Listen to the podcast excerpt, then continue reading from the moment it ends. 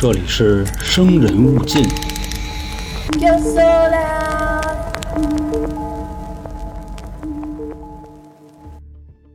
本期节目呢，继续为您带来夏威夷雨夜车祸的下半部分。来了啊，朋友们，欢迎收听由春点为您带来的《生人勿近》，我是本台的杀人放火讲解员老杭。上文书说到啊，夏威夷警方由于破不了这个案子，激起民愤了，天天呢一大帮居民啊出去游行去。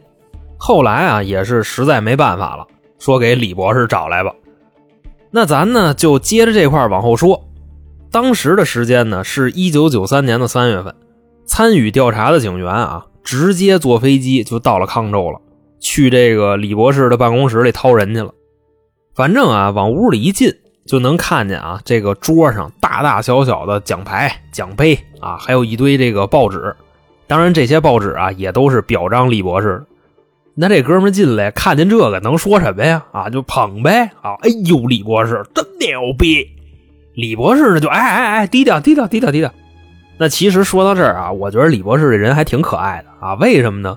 你像他啊，把这些表彰的报纸啊都搁屋里，一进来啊就能让人瞅见。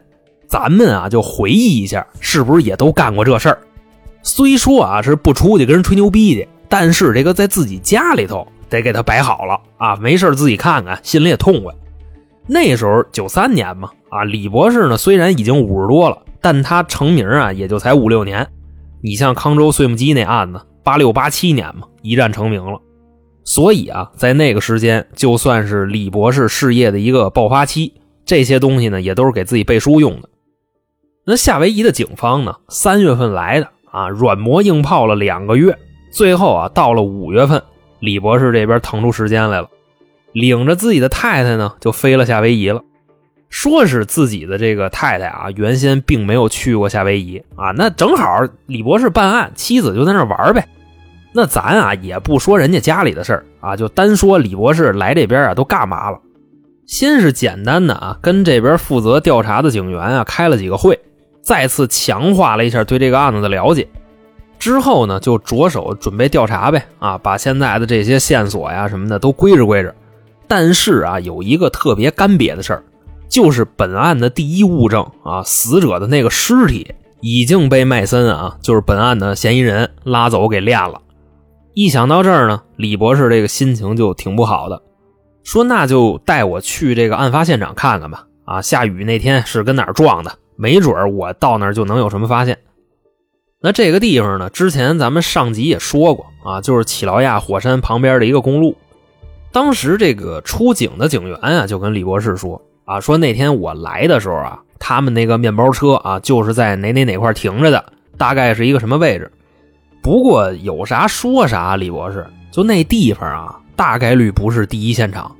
我们啊都怀疑这小子有问题。另外还有什么呢？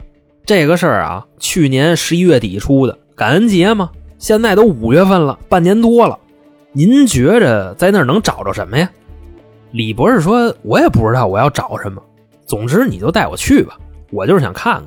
那上车吧，啊，走吧。”在路上的时候啊，这李博士也挺逗的啊，就跟这个警察吐槽说：“你们这夏威夷这边啊，没有待客之道，什么意思呢？我来了以后啊，是咖啡也没有，甜甜圈也没有，这就非常影响我的状态。”以至于啊，开着车这警察下去现给李博士买了一套。那咱们就想一下啊，如果李博士要来中国啊，那是不是得给他拎俩炸糕啊什么的？反正咱就说这意思啊。那到了第一现场之后呢，李博士就从车上下来啊，就跟公路旁边那么站着。这个时候呢，他跟旁边这警察就说：“我能感觉到啊，这个死者在跟我说话。”那哥们儿啊，瞬间就傻眼了。怎么着，李博士，您还会这个呢？能通灵是吗？那他跟您说什么了？你就看这时候啊，李博士站那个公路上，把眼睛就闭上了，就跟他说：“你知道现在我眼前是一个什么景象吗？就是那天晚上天降大雨，这对夫妻啊在车里吵架，然后这个事儿呢怎么怎么发展的啊，就往后全说一遍。但这个内容啊，跟之前的那个口供肯定是不一样的。这时候啊，旁边这哥们就吓傻了，也不说话了。李博士说：“那行吧，啊，那咱走吧。”开着车又回去了。到了警局之后呢，大家就聊这个事儿啊，该怎么办？那桌上呢有一个调查员啊就说话了，说现在吧还有一个唯一的线索啊，就是当时撞死人的那辆车还跟我们手里呢。那这又是怎么回事呢？就是本身啊在结案的时候啊，警察局就通知过麦森，让他把这个车领走啊，就跟那个停车场扣着呢嘛。这人来了之后啊，停车场那边呢要跟他收一个车辆扣押的费用，大概呢就是三百美金。这哥们儿啊嫌贵。就没给这钱啊，车就不要了。现在反正还跟停车场扔着呢。说要不李博士您去看看这车去。那其实说到这儿呢，大家可能会觉得很奇怪啊，就是哪有这么缺心眼的人啊？因为三百美金这车不要了是吗？其实这个很正常，因为美国车便宜。你像啊，就一辆坎坎新的啊，宝马三系，在美国差不多也就三万美金。那现在这破面包子啊，就跟那个金杯似的。撑死了，这车新车也就五千美金，外加上啊，你说他那车就看当时照片那德行啊，岁数也不小了，卖二手车啊，估计连一千都卖不到。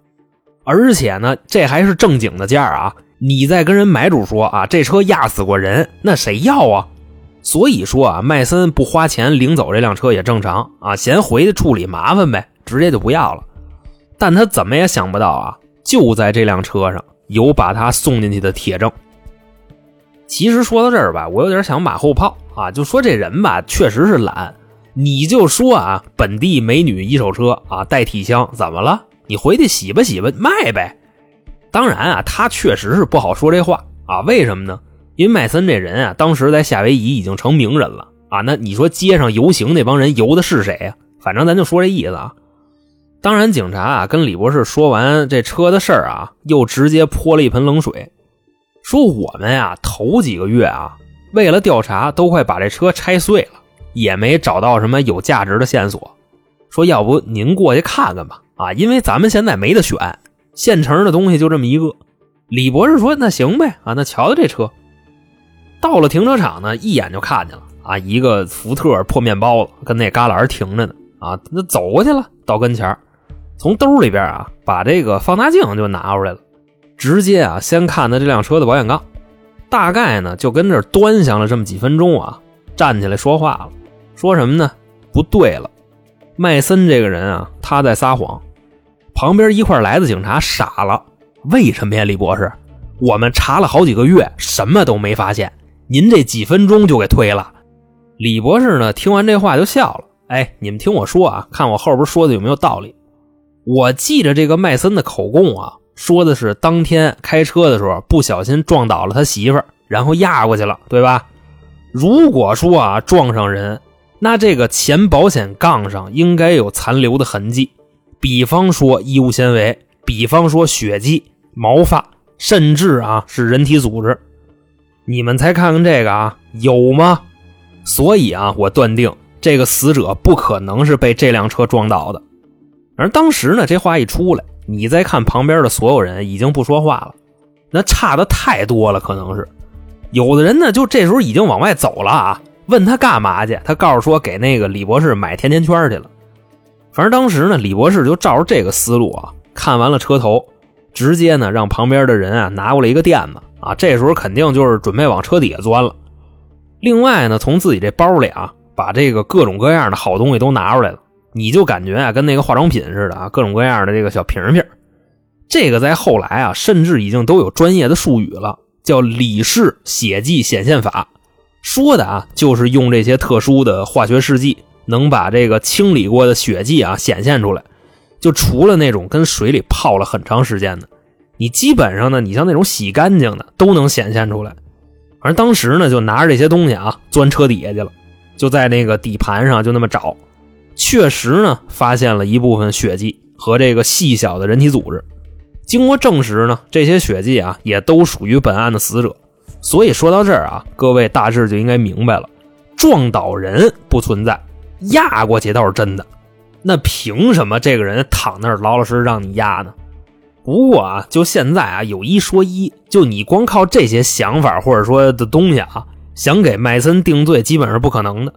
他就完全可以说啊，自己的媳妇儿是在雨天滑倒的，或者说啊，让前车给剐一跟头啊，然后就自己不小心压过去了，对吧？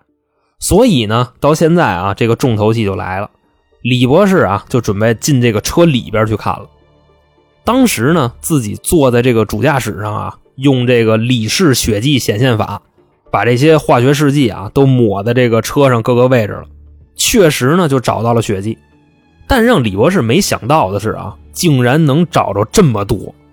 首先啊，在这个主驾驶位的 B 柱上啊，知道什么叫 B 柱吧？就是那个驾驶位安全带扯出来那个地方啊，那叫 B 柱。跟那上面啊，就发现了往下流的血迹。另外啊，这个车门子上也有一部分喷溅的血迹。反正当时啊，看见这个，心说麦森这小子嘴里啊，真是一句实话都没有。你要说这个血迹啊是蹭上的，我也就忍了。这个可是喷溅上的啊，那什么情况会喷溅呢？各位可以琢磨一下。另外说啊，在前排的这个脑袋顶上也有一大块血迹。李博士呢就说。这块血迹啊，应该是被害人拿头发擦到的，明显符合挣扎的痕迹。那你再继续往下看啊，这个车的仪表盘上有一部分喷溅的血迹，所以当时看到这儿啊，李博士就停了，回忆呢这个麦森的口供。如果真的像他说的一样啊，发现压到了妻子，然后呢把这个人抱到后边，那前面这血迹是哪来的呀？绕着车座子飞过来的吗？那就说不过去了吧？当时呢，李博士啊就拿着这个血迹的形态去做了一个实验，就怎么做呢？把一滩啊很像血的东西，大概就是什么重量啊，这个粘稠度啊跟血都差不多，红色的液体放在桌上，前面呢挡一块玻璃啊，拿手这么一拍，血迹啊喷溅的形状跟仪表盘上那个形状基本上是差不多的。那说到这儿啊，差不多就可以确认。这个死者生前在车上啊被殴打过，随后回到了这辆车上啊，又开始测算，就这个血啊是从什么位置过来的。最后比对的结果啊，这个血是从主驾驶喷到仪表盘上的，等于说啊，案发当天的晚上应该是这个女的在驾驶这辆车。另外，李博士啊，他不光能判断出这个血位置的来源，甚至死者生前啊挨了几下子都能算出来。最后的结果是什么呢？说这个死者啊，生前在这个车里边，一共遭到了四次重物击打头部。那当时发现了这些以后呢，李博士啊就开始研究麦森那口供啊，基本上啊都快一个字一个字的看了。另外一边呢，其他的调查员啊也挺争气的啊，来消息了，说就在案发前的一个星期，这个死者呢给美国的一个救助机构打过电话，就跟那个接线员说。啊，觉着自己活不过圣诞节，当时这接电话就傻了，说你什么意思呀？你是想自杀吗？那边说不是啊，是我的丈夫要弄死我，然后呢跟我说了具体弄死我的一个计划啊，就什么时间、地点、方法啊，这都告诉我了。另外啊，我的丈夫还是一个警察，他知道怎么逃避刑事责任。那接线员呢这会儿又问了，说那我有什么能帮你的吗？那边说哎不用。我只是希望在我死去以后啊，你能帮我说出实情，这个就是我的遗愿。你说这个接线员吧，当时他确实是没当回事因为这个救助中心啊，每天都会接到各种奇奇怪怪的电话。反正直到后来啊，他看了新闻啊，还有这么多游行的，才发现这个事儿是真的，就找警方啊提供线索来了。不过这个啊，就只能算一个小线索，其他的调查员啊，还拿回来一个大的。啊，大到什么份上呢？直接能确认麦森的杀人动机。说就在妻子死亡的头几个月里啊，麦森给妻子买了一份保险，上面的条款是什么呢？如果妻子发生车祸啊，意外死亡，那他能拿到的这个赔偿金啊，是正常理赔的两倍。所以说啊，当时这东西往桌上一拍，这个杀人的动机直接就来了。你再结合李博士啊这次给出的验车报告啊，那直接就可以抓人了。后来呢，把这个麦森一带到啊，连审讯都免了啊，直接就可以起诉了。为什么呀？他肯定是铁了心的不认罪。你说你审他吧，还等于是给他打了预防针没准啊，到时候上了法庭啊，他还能给你编出一堆奇奇怪怪的理由。那意思啊，就是现在警方掌握了多少证据啊，先不告诉你。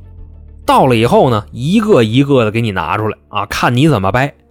后来呢，没过一阵子啊，法院就决定重新开庭，夏威夷雨夜车祸案二审。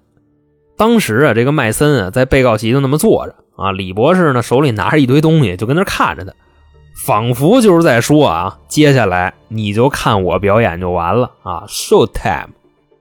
在法庭上呢，李博士啊把这个资料什么的就给法官拿过去了，就我刚才说那堆啊，另外还有我好多没说的，全交上去了。这会儿呢，就准备灵魂拷问了。首先啊，请问麦森先生，你是不是在案发的当晚？由于能见度比较低，开车误撞了自己的妻子，然后导致车辆碾压。麦森呢说对，李博士说你放屁。如果是死者生前被撞倒，保险杠上应该有痕迹。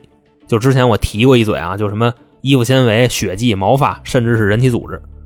但该车的保险杠刃麻没有，你作何解释？麦森就说呀，我记错了啊，没撞上，直接压的。可能是这个雨天啊，路滑，他呢就滑倒了，或者是让前车什么其他的车给刮倒了，然后我不小心给他压了。李博士说：“太好了，我就知道你得这么说。那就咱接着往后啊，你的那辆面包车底盘上确实是残留着你媳妇的血迹啊，是你压的，这事儿没跑。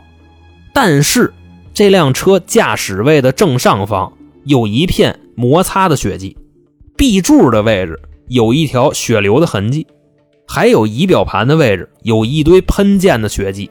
你之前的口供不是说啊，发现自己把媳妇给压了，然后呢就给他抱到后边了吗？那前边的这些血迹你作何解释？就看这个麦森啊，这时候脸上变颜变色啊，琢磨了几秒钟，说这可能是这么回事啊，我那个是货车，后边没座。所以当时啊，压完了我媳妇第一时间，我是把她放在前面了，就开着车往医院赶。后来啊，发现扔座子上，她老往下出溜，所以我就给她搁后边了。那些血迹啊，就是这么蹭上的。李博士一听呢，嘿家伙，这脑子反应挺快呀。但事实是这样吗？仪表盘上的血迹啊，是喷溅状的。我想你应该明白啊，这个喷溅状跟蹭上有什么区别？这时候呢？扭头看法官，哎，我给你演示一下啊！就拿了一堆这个模拟的血液，然后前面放一玻璃板。这时候呢，拿手叭一拍，雪花四溅，看见没有？法官，喷溅出来的血迹啊是这么来的，而且啊，经过我们还原的角度，他妻子的血迹喷溅了四次，等于说啊，这个死者在生前在车里头被钝器击打了四次，而这个钝器啊。很有可能就是麦森的警用手电或者是警棍。法官呢，这时候一听，嗯，然后啊，就看着这麦森来解释一下。这时候麦森已经没词儿了啊，已经开始耍臭无赖了啊！我不知道啊，哎，don't know。李博说：“你要这么聊天就没劲了。我之前呀，我琢磨着，我这套词儿一出来，你肯定会说原先在车里就打过媳妇儿，对不对？这些血迹不是这次的。”但奈何你没这么说呀？你的口供里边，你跟你媳妇很恩爱呀。其实各位啊，剧透一下，从现在开始，李博士一直在精神上蹂躏这个罪犯。说我呀，我担心你会找这个理由啊。之前在车里就打过媳妇儿啊，你像之前打媳妇儿的血迹，跟这次误杀的血迹不是一回的，对吧？我当时我预计你这么说，为这事儿呢，我特意我还上你们家去了一趟。用这个李氏血迹显现法，我验了一遍，哎，结果呢，你们家就没有喷溅的血迹。那意思啊，如果你要是这么说了，我就会这么掰你，你明白了吗？为什么你只跟车里打媳妇，你在家里不打呢？反正这时候啊，你再看这个麦森啊，已经是垂死挣扎了，哎，不知道，哎，东闹。那接着往下说啊，这才哪儿到哪儿啊？李博士呢，这时候换了一张图，是这个车的前排。主驾驶啊，头顶上的一颗螺丝帽，这上面啊有死者的血迹和头发，并且呢，这个死者的照片上啊，头部有一个伤口，跟这个螺丝帽大小是吻合的。你不是说你给他放副驾驶和放后边了吗？那主驾驶哪来的这玩意儿啊？啊，需要一个解释。你像麦森这时候啊，已经装听不见了啊，不说话了都。李博士说：“怎么着啊？这就蔫了？”我现在啊，我光说了这辆车的前边，后边我还没说呢。这么着吧，啊，咱俩互动一下。你说啊，你媳妇被压了之后，你给她抱到这个车的后边，对吧？那去没去前面，我先不管了啊，我就问你，你抱到后边的时候，这个尸体是干的还是湿的？麦森说我不知道。李博说你要这么说就没劲，当天下着暴雨呢，你说是湿的是干的呀？麦森说那就是湿的呗。哎，好，湿的啊。那为什么这辆车后边的血迹？只有很少一部分被雨水稀释过，我就问问你，不说话是吧？行啊，那就证明什么呀？这个血迹是在下车之前就沾上了。反正说到这儿的时候啊，旁边的陪审团你就感觉他们今天不是来裁定的啊，是来听脱口秀的。基本上啊，就看李博士一个人跟那表演了。反正啊，你在看麦森那个意思啊，已经不搭茬了。那我就把后边的一切都说了吧，因为这时候啊，已经觉着蹂躏的差不多了。说这个钝器击打啊，除了喷溅的血液可以证明，还有什么呢？就是在这个车里边啊，找到了二十根死者的头发。这个头发的断点很有意思，不是扯断的，是打断的。在显微镜下啊，这二十根头发那个断点是瘪的，明白那意思吗？你像啊，当时呈现出来是一个什么样呢？在显微镜底下啊，你就感觉这个头发的形态跟一根笤帚很像。由此可见啊，这个是钝器击打。另外说啊，在这个车的后边右侧的门板上，通过化学试剂啊，显现出来一个手印这个手印就是死者留下的，属于明显的挣扎痕迹。反正当时我准备这些资料的时候啊，看到这儿我已经起鸡皮疙瘩了。要不李博士啊说他能感知到被害人在跟他说话呢？这些血迹啊，就是被害人无声的呐喊。那到最后呢？李博士在法庭上就说了啊，说我刚才不啦不啦不啦，我扯这么多，现在啊，我就整体的把它还原。咱们呢就来看一下这个事儿的经过。现在啊，就冲着麦森，起初啊，你给你媳妇儿投了巨额的意外险啊，计划这个事儿，并且你还吃饱了撑的，你还告诉他了。然后呢，就在一九九二年的十一月二十七号晚上，你们两口子啊，感恩节嘛，从这个女方的父母家吃完饭。开着这辆福特啊，就这个小面包就上路了。由于你当天喝了酒，这辆车的驾驶者是你媳妇儿，你呢坐在副驾驶啊，跟他说计划啊去郊区的一个足疗捏脚去。当来到乞劳亚火山附近公路的时候啊，你让他停车，并且啊从这个车里边你把门给锁上了，然后啊用你的警棍开始击打他的头部，一共打了四下。所以车辆壁柱上的血迹和这个仪表盘上喷溅的血迹啊，就是从这四下上来的。然后你的妻子啊想要开门逃跑，但发现这个门锁着呢，出不去。于是呢，从主驾驶试图起身，挣扎着跑到后边的货舱。所以啊，主驾驶头顶位置的血迹跟那颗螺丝帽上的头发就是这么蹭上的。后来你媳妇儿啊挣扎着来到了后面的货舱。试图用手把这个车门扒开，所以在后舱右侧的门板上有一个血手印综上所述啊，也就解释了为什么车里的血迹很少有被雨水稀释的痕迹，因为绝大部分的血迹啊都是下车之前留下的。这会儿呢，你媳妇在车里已经奄奄一息了，你给她从车里揪到马路上，然后开着车这么压过去了。车呢开到前面，你下车走过来。把你媳妇抱到后边的货仓，驾驶着这辆车离开了这片区域，车程啊差不多二十分钟。这个时候呢，你把车啊停到马路边的泥地里，调整了一下情绪。为什么呀？你刚杀完人呀！这时候啊，你的表情还有体内的什么肾上腺素啊，这是一个很愤怒又很害怕的状态，所以得调整啊，从这个愤怒切换到悲伤，就是。调整到 差不多这意思，对吧？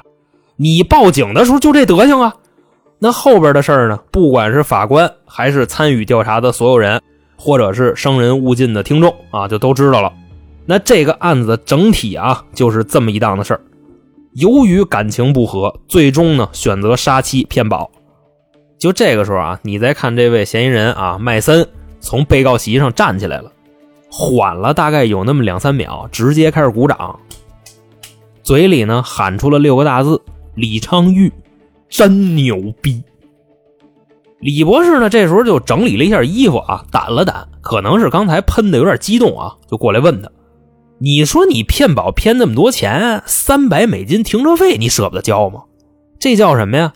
百密必有一疏，这个世界上就没有完美的犯罪，知道吗？”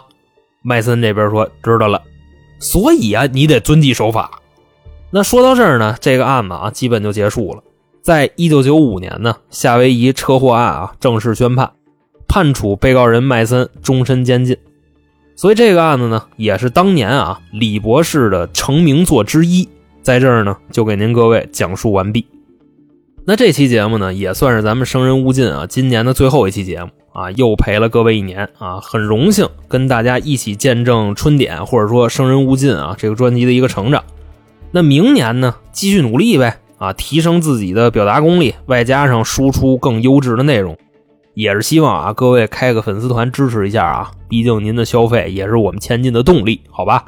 我是本台的杀人放火讲解员老杭，那咱们就元旦之后见吧，啊，拜拜。